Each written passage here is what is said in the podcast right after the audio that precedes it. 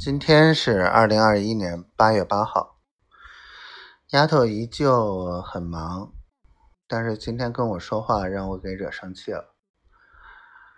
啊，今天反正是明天切鱼组是停播了，必须得停，特意来通知我。唉，我就是摆给别人看。这满总沟通不清楚的事情，我来沟通，愣撑了这几天，足足让学生们好歹有一个过渡和适应。哇，好难啊，感觉，嗯，所以让他们户外直播，有一场，有两场，有三场，慢慢的就找到门道了，数据也不会看起来太差，至少维持几天还是可以的。能让能坚持到老包回来，赶紧给我落实，否则这事儿死了。嗯，这是一个事儿啊。然后